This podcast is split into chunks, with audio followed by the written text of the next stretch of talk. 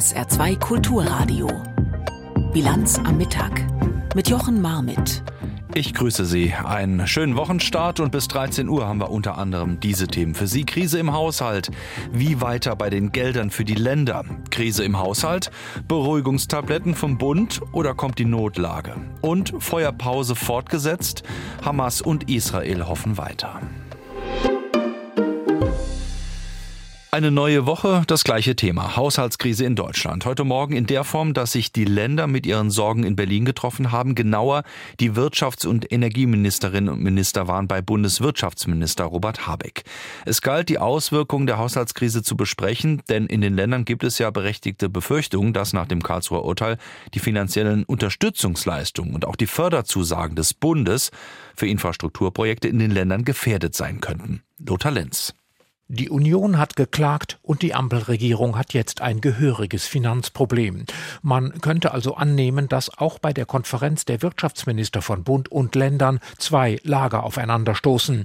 Nein, sagt Robert Habeck, so sei es nicht, denn den Schaden nach dem Karlsruher Urteil hätten schließlich alle Seiten. Es gibt keine Vorhaltungen, es gibt keine Belehrung, es gibt eine gemeinsame Suche, jetzt Wege zu finden. Wege, die beschlossenen Klimaschutzmaßnahmen auch dann zu finanzieren, wenn der extra dafür eingerichtete und mit Corona-Milliarden befüllte Sonderfonds des Bundes sich in Luft aufgelöst hat.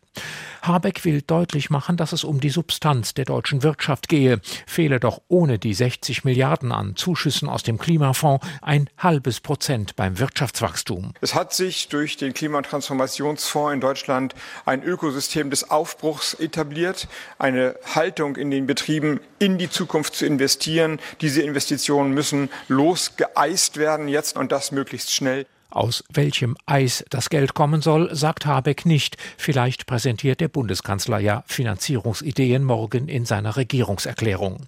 Dass Olaf Scholz sich möglichst schnell mit den Ministerpräsidenten der Länder zusammensetzt, regt Hubert Aiwanger von den Freien Wählern an, bayerischer Staatsminister für Wirtschaft und Energie. Die deutsche Wirtschaft ist doch mit einer kalten Dusche getroffen worden, als dieses Urteil kam dass viele Transformationsgedanken plötzlich in Frage gestellt werden. Und es ist ja eine Vielzahl von Maßnahmen, die unverzichtbar wichtig sind. Aiwanger nennt als Beispiele die Geothermie, den Hochlauf der Wasserstoffwirtschaft oder die Ansiedlung von Mikroelektronikherstellern. Das alles seien keine Nice-to-have-Projekte, sondern dringend notwendige Vorhaben.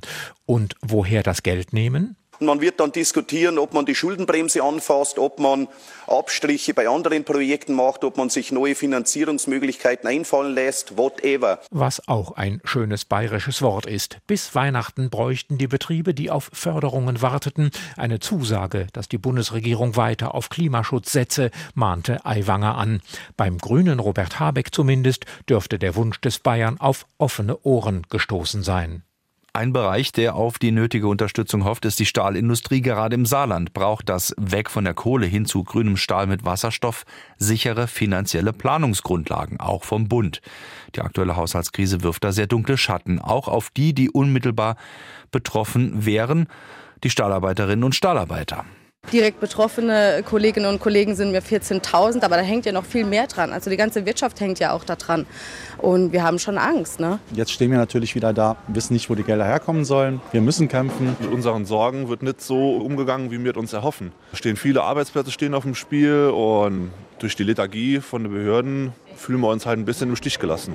Die Unsicherheit bei den Mitarbeitern von Saarstahl ist groß. Da hilft es auch nicht weiter, dass Bundeswirtschaftsminister Habeck von den Grünen versprochen hat, alle die, die schon Förderbescheide eingereicht hätten, die könnten auch in jedem Fall mit Förderung rechnen. Denn das Saarland und gerade Saarstahl gehören da noch nicht dazu. Der saarländische Wirtschaftsminister Jürgen Barke will, dass sich das noch ändert.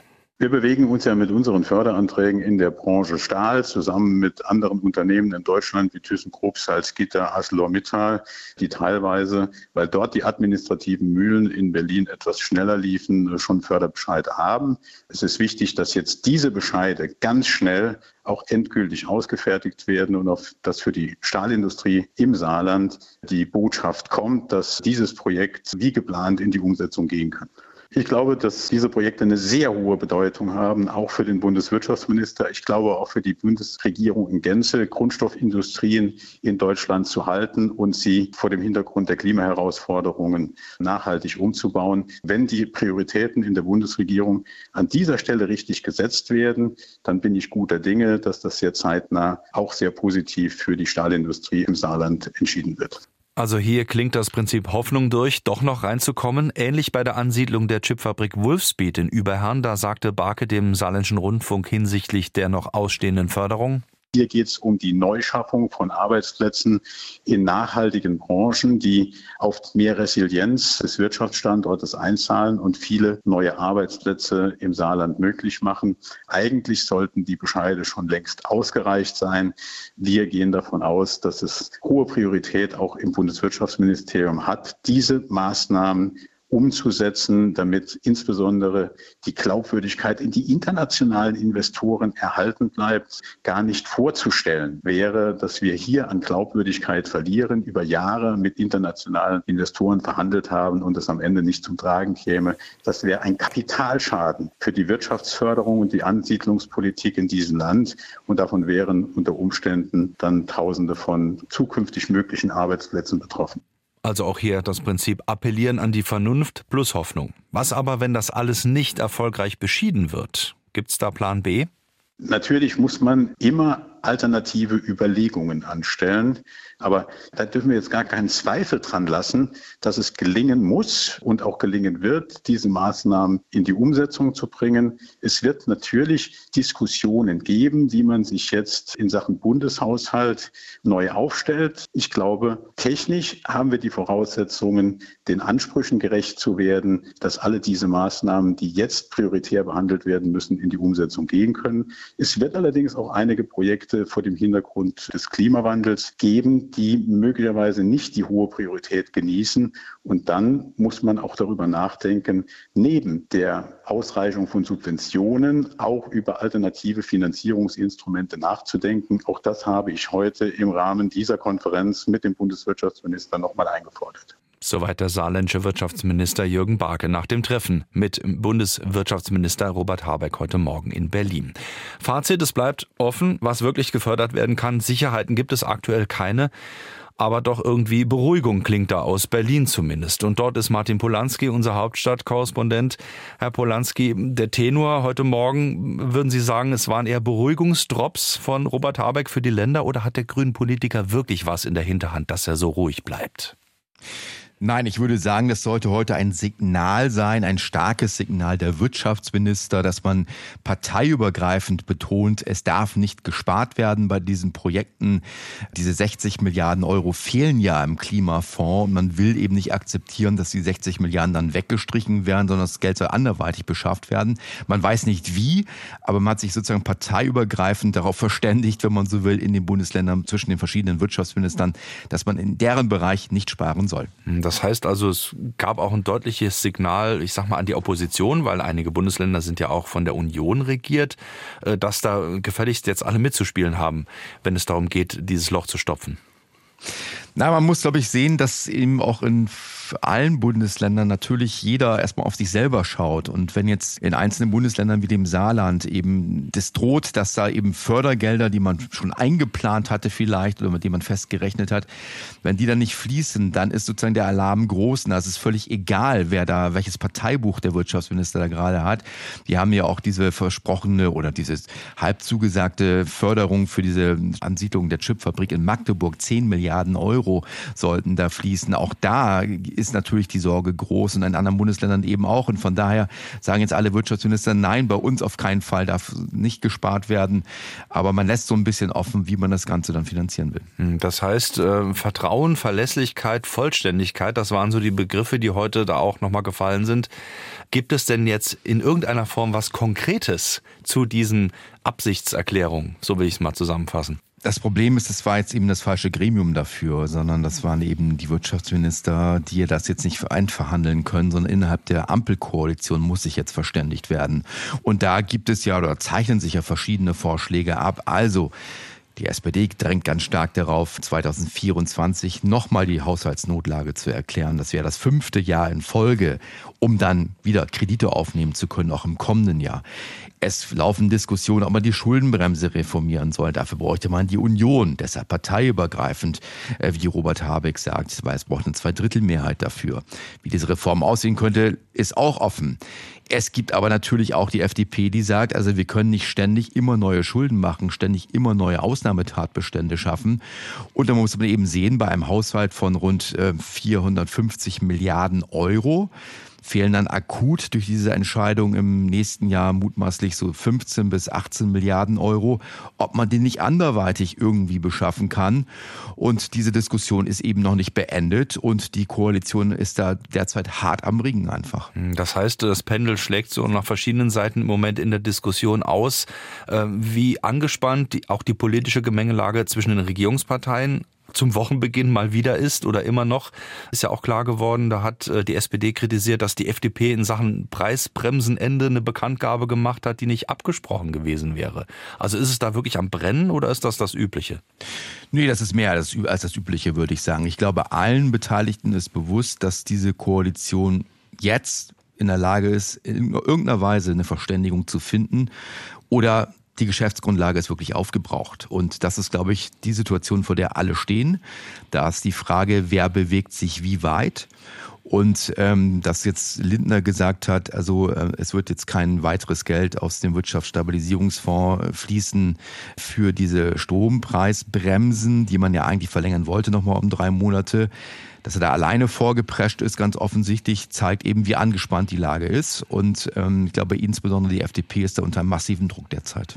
Als letzte Meldung, die gerade noch reingekommen ist, ist, dass wohl nach einem regierungsinternen Dokument bis Mitte Dezember nun der Nachtragshaushalt beschlossen werden soll. Ganz kurz, was ist da jetzt angedacht aktuell? Das ist nicht so besonders überraschend. Es ist ja so, dass eben diese Energiepreisbremsen in diesem Jahr auch aus dem Wirtschaftsstabilisierungsfonds bezahlt werden sollten. Das Urteil betrifft diesen Fonds auch indirekt. Also eigentlich war das Geld, äh, das Befüllen dieses Fonds so nicht zulässig, wie man das gemacht hat. Also hat man sich ja schon letzte Woche praktisch darauf verständigt, einen Nachtragshaushalt äh, zu erstellen, um aus dem Haushalt das zu finanzieren. Dann auch wieder über Schulden, über Kreditaufnahme.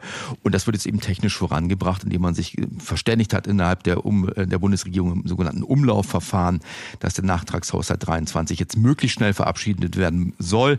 Denn das muss ja geschehen bis zum 31. Dezember. Mhm. Martin Polanski aus Berlin. Schlag auf Schlag geht's also für Robert Habeck weiter, der am Wochenende zumindest in Teilen auch einen harten Schlagabtausch hatte. Und damit sind wir beim Grünen Bundesparteitag. Vier Tage lang wurde in Karlsruhe gerungen. Zum einen mit einem großen Loch im Bundeshaushalt und der Frage, wie sollen wir da mit unserer Politik der Klimawende eigentlich weitermachen.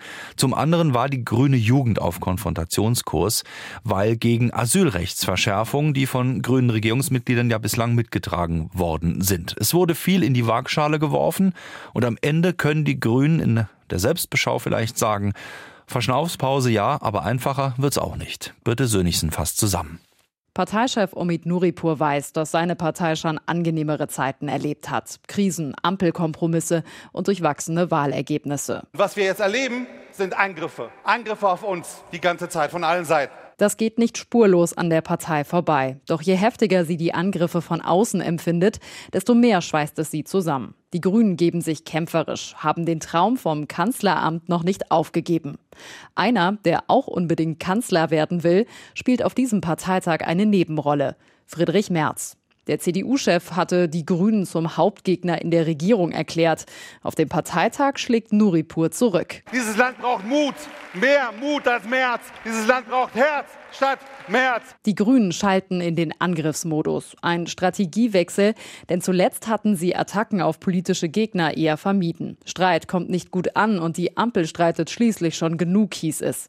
Doch auch Vizekanzler Robert Habeck scheint die Nase voll zu haben, ruft seiner Partei zu, wehrt euch, kämpft und er teilt selbst aus, allen voran gegen die März-CDU. Eine Partei von gestern, angeführt von einem Vorsitzenden von vorgestern. Den Grünen in der Karlsruher Messehalle gefällt das. Wir haben Deutschland verändert und Verantwortung übernommen und die Verantwortung hat uns verändert. Und zwar so sehr, dass es über weite Strecken ein harmonischer Parteitag ist, trotz aller Zugeständnisse, die die Grünen in der Regierung machen müssen. Nur einmal gerät die Harmonie ernsthaft ins Wanken beim Thema Migration. Es gibt keinen Grund für weitere Asylrechtsverschärfungen, meint Katharina Stoller. Sie ist Co-Sprecherin der Grünen Jugend. Und die will dem grünen Spitzenpersonal jede Verschärfung des Asylrechts verbieten. Es folgt eine emotionale Debatte. Bitte lass uns die Partei bleiben, die eben nicht sagt, wir müssen im großen Stil abschieben, sondern die Partei sagt, kein Mensch ist illegal. Lasst uns nicht schon hier auf dem Parteitag einen Kompromiss mit konservativen Kräften verabschieden. Es ist unehrlich, von Ordnung zu reden, während täglich im Mittelmeer Menschen sterben. Die Stimmung im Saal scheint zu kippen. Der Parteivorstand ist besorgt. Käme der Antrag durch, würde das die Grünen in der Regierung enorm einschränken. Dann läuft Robert Habeck auf die Bühne und macht die Abstimmung quasi zur Vertrauensfrage. Es ist ein Misstrauensvotum in Verkleidung, das in Wahrheit sagt, verlasst die Regierung. Die Regierung verlassen, das will auch die grüne Jugend nicht. Der Parteivorstand legt aber lieber nochmal nach, schickt erst Parteichefin Lang auf die Bühne und zum Ende der Debatte Außenministerin Annalena Baerbock. Wir regieren, weil wir Verantwortung tragen. Wir regieren, weil wir was verändern wollen. Dafür brauchen wir euch alle gemeinsam. Das wirkt. Der Antrag der Grünen Jugend wird am Ende deutlich abgelehnt. Die Grünen wollen weiter regieren, nehmen aber auch die Botschaft mit, die Partei geht bei vielem, aber nicht überall mit. Robert Habeck sagt, die Botschaft ist angekommen. Nämlich, dass auch Kompromisse Grenzen haben und dass wir, die wir da verhandeln, uns immer wieder überprüfen müssen, ob wir den Willen der Partei immer beherrschen. Das werden sie schon bald wieder beweisen müssen. In Berlin warten die nächsten schwierigen Ampelverhandlungen. Im Haushalt fehlen viele Milliarden Euro.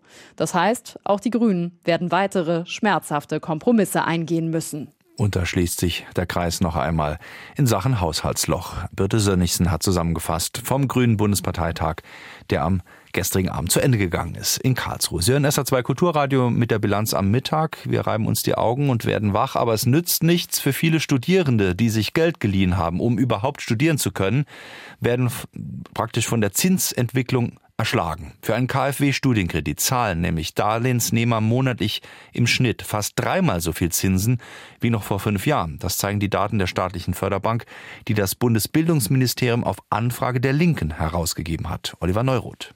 Wer einen Studienkredit bei der staatlichen Förderbank KfW aufnimmt, muss dafür aktuell rund 9% Zinsen zahlen.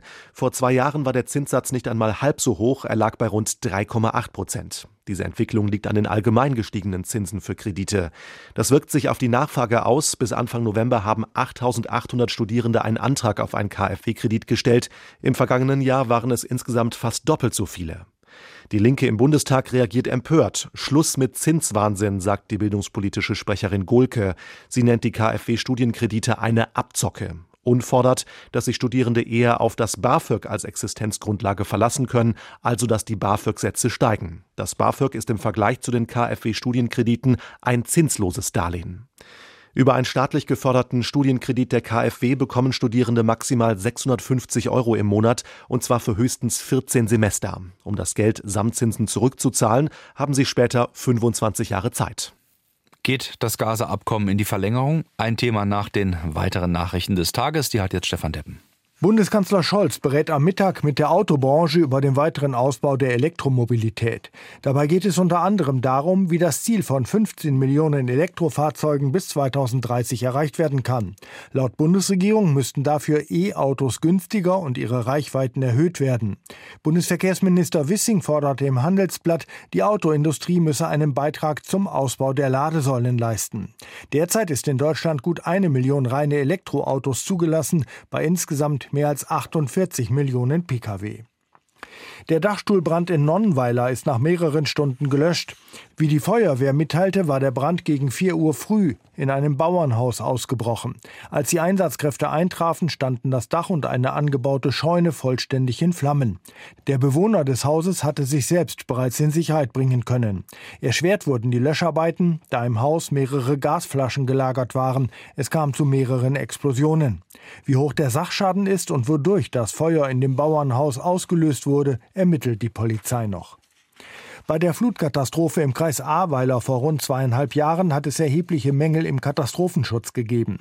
Das steht in einem Gutachten, das heute im U-Ausschuss des Rheinland-Pfälzischen Landtages vorgestellt worden ist. Wie es darin heißt, war der Katastrophenschutz zum Zeitpunkt der A-Flut schlecht organisiert. Die Verantwortlichen seien den Herausforderungen nicht gewachsen gewesen. Grundlegende Dinge seien nicht geregelt gewesen. Die Staatsanwaltschaft Koblenz ermittelt gegen Ex-A-Landrat Pföhler und ein Mitglied der Einsatzleitung, unter anderem wegen des Verdachts der fahrlässigen Tötung. Der gestern von bewaffneten Angreifern gekaperte Tanker vor der Küste Jemens ist wieder frei. Erreicht hat das die US-Marine. Den Angaben zufolge hatte sich gestern ein US-Kriegsschiff dem gekaperten Schiff genähert und die Angreifer aufgefordert, aufzugeben. Fünf Bewaffnete hätten daraufhin auf einem Schnellboot die Flucht ergriffen. Sie seien gestoppt und festgenommen worden. Das Schiff gehört zur Reederei eines israelischen Milliardärs. Die mit dem Iran verbündeten Houthi-Rebellen in Jemen hatten bereits vergangene Woche einen Frachter mit Bezug zu Israel gekapert. Und wir blicken nach Israel. Dort hält noch immer die Feuerpause im Gazastreifen. Es ist der letzte Tag der Vereinbarung und beide Seiten hoffen nun, wird das Abkommen vielleicht verlängert? Björn Dake. Benjamin Netanyahu scheint bereit zu sein, das Abkommen mit der Hamas zu verlängern. So klang Israels Ministerpräsident gestern Abend nach einem Telefonat mit US-Präsident Joe Biden. Es gibt einen Entwurf, jeden Tag weitere zehn Geiseln freizulassen. Das wäre gut. Ich habe Präsident Biden auch gesagt, dass wir am Ende des Tages unsere Ziele erfüllen werden. Die Hamas zerstören, sicherstellen, dass Gaza nicht wieder das wird, was es war und natürlich, dass alle unsere Geiseln freikommen. Israel und die Hamas hatten von vornherein vereinbart, dass das Abkommen verlängert werden kann. Mit jedem weiteren Tag Feuerpause im Gazastreifen soll die Terrororganisation zehn Geiseln freilassen. Israel entlässt im Gegenzug 30 palästinensische Häftlinge. Positive Signale für eine Verlängerung des Abkommens kommen auch von der Hamas, zum Beispiel vom stellvertretenden Hamas-Chef im Gazastreifen, Khalil al-Hayya im Fernsehsender Al Jazeera. Wir sagen, dass es uns ernst ist, die größtmögliche Zahl zu recherchieren und zu beschaffen, weil wir wollen, dass sie trotz der Verbrechen ihres Staates und ihrer Regierung und der Verbrechen ihrer mörderischen Armee zu ihren Familien zurückkehren. Wenn wir die Zahl haben, werden wir sie übermitteln, um die Feuerpause um einen, zwei oder mehr Tage zu verlängern. Dass die Hamas die Zahl der Geiseln erst herausfinden muss, zeigt, dass die Terrororganisation bis jetzt keinen genauen Überblick hat, wo die Menschen gefangen gehalten werden und von wem. Auch andere radikale Palästinensergruppen könnten Menschen aus Israel verschleppt haben. Die Möglichkeit, sie über den Verhandlungsweg freizubekommen, sind also begrenzt. Ob das Gaza-Abkommen in die Verlängerung geht, hängt maßgeblich davon ab, ob die für heute geplante vierte Geiselübergabe funktioniert. Israel hat nach Angaben der Regierung eine Liste mit den Namen erhalten. Wie israelische Medien berichten, stehen elf Menschen darauf. Dann wäre die Abmachung erfüllt, 50 Israelis zu entlassen. Weitere 19 Menschen hatte die Hamas bisher außerhalb des Abkommens freigelassen. Wie schwierig die Gespräche sind, wie unberechenbar der Ausgang, erklärt Katars Außenminister Mohammed bin Abdul Rahman Al-Thani im US-Sender CBS. Wir verhandeln mit dem politischen Büro in Doha. Sie kommunizieren mit der Hamas in Gaza und bekommen Informationen von dort. Wir haben während dieser Verhandlungen gesehen, dass die Informationen kurz vor einer Vereinbarung kommen, nicht früher. Das ist eine seit langer Zeit bekannte Methode. Bisher hat die Hamas über das Abkommen ausschließlich Kinder und Frauen freigelassen, sowie Israel Jugendliche und weibliche Gefängnisinsassen entlassen hat. Spätere Abkommen könnten aber auch ältere Männer umfassen. Israel müsste dann wohl auch entsprechend ältere Häftlinge aus seinen Gefängnissen freilassen. Das könnten dann auch Palästinenser sein, die zu längeren Haftstrafen verurteilt worden sind. Schon jetzt werden die freigelassenen Jugendlichen und Frauen im besetzten Westjordanland teilweise mit Jubel und Feuerwerk empfangen. Hamas-Fahnen sind zu sehen. Für die Terrororganisation ist das Abkommen schon jetzt ein Propagandaerfolg. Und damit zum Winter, der ist da, auch im Saarland heute bisschen Schneeregen, teils rutschige Straßen, wobei der Wintereinbruch an der ukrainischen Schwarzmeerküste eine ganz andere Dimension mit sich bringt. Zusammen mit einem Hurrikan hat es vor allem die von Russland annektierte Krim getroffen. Stefan Lag. Ein Sturm in Hurrikanstärke und heftige Niederschläge haben an der russischen Schwarzmeerküste zwischen Anapa und Sochi für Überflutungen gesorgt. Bäume wurden entwurzelt, das Küstengebiet der Olympiastadt Sochi wurde von Flutwellen überschwemmt. Der dortige Flughafen musste zeitweise den Betrieb einstellen. Bei Anapa wurde ein Getreidefrachter an Land gespült. Die Besatzung blieb unversehrt. In der Stadt bleiben Kindergärten und Schulen heute geschlossen. Im Gebiet Krasnodar, zu dem Anapa gehört, hatten bereits in den vergangenen Tagen schwere Regenfälle zu Erdrutschen geführt. Besonders schlimm ist die von Russland annektierte Halbinsel Krim von dem Unwetter betroffen. Hier kam ein Mann ums Leben, der sich zu nah am Ufer aufgehalten hatte, von den Wellen erfasst wurde und ertrank. Durch den Sturm wurden mehrere Menschen durch umherfliegende Gegenstände oder umstürzende Bäume verletzt. Wegen der starken Überschwemmungen mussten in Jewpatoria im Westen der Krim Straßenzüge evakuiert werden. Oleg Krutschkow, Berater des von Moskau eingesetzten Statthalters auf der Krim, sagte gegenüber dem russischen Staatsfernsehen, einen derart heftigen Sturm habe man auf der Schwarzmeerhalbinsel noch nicht erlebt. Derzeit sind 400.000 Menschen auf der Krim ohne Strom. Viele Straßen sind gesperrt. Die schlimmste Situation herrscht momentan im Westen der Krim, im Ferienort Oljenivka. Die Wasserversorgung ist dort komplett unterbrochen, weil es keinen Strom gibt. Sobald die Stromversorgung wiederhergestellt ist, werden die Pumpstationen wieder voll funktionsfähig sein und die Zentralheizung wird wiederhergestellt. Krim-Chef Aksionow rief wegen der Notlage für heute einen arbeitsfreien Tag aus. Auch in den von Russland annektierten Gebieten Donetsk und Luhansk kam es wegen des Unwetters zu Stromausfällen, von denen insgesamt über 550.000 Menschen betroffen sind. Sie hören die Bilanz am Mittag und wir kommen nochmal zurück zum Wetter im Saarland. Die aktuelle Verkehrslage finden Sie übrigens auf sr.de und da geht es auch um das, was von oben kommt, nämlich Schnee und Schneeregen heute. Das Ganze über den Tag hinweg kann man sagen, bleibt konstant gefährlich. In den Gipfellagen des Hochwaldes, da kann das auch mal flächendeckend sein. Temperaturen dazu ein bis fünf Grad und das Ganze bei mäßig bis frischen und starken Böen aus Südwest. So die Wettervorhersage für diesen Wochenbeginn. Seien Sie also vorsichtig unterwegs. Die Bilanz am Mittag mit Jochen Marmit war das. Die Bilanz am Abend gibt's um 17.30 Uhr. Uns als Podcast in der ARD Audiothek. Und ich sage erstmal schönes Weiterhören. SR2 Kulturradio. Auslandspresseschau. Die französische Zeitung Libération kommentiert die Freilassung von Geiseln aus den Händen der Hamas im Gazastreifen und sieht die israelische Regierung unter Druck. Entgegen allen Erwartungen scheinen beide Seiten entschlossen zu sein, die ausgehandelten Bedingungen einzuhalten. Das liegt daran, dass sowohl Israel als auch die Hamas ein Interesse daran haben. Die israelische Regierung steht unter enormem Druck der Familien der Geiseln und der Weltöffentlichkeit. Die Hamas genießt es zweifellos, mit den Nerven der Familien und der führenden Politiker der Welt zu spielen, während sie die Unterbrechung der Bombardierungen nutzt, um sich neu zu organisieren organisieren.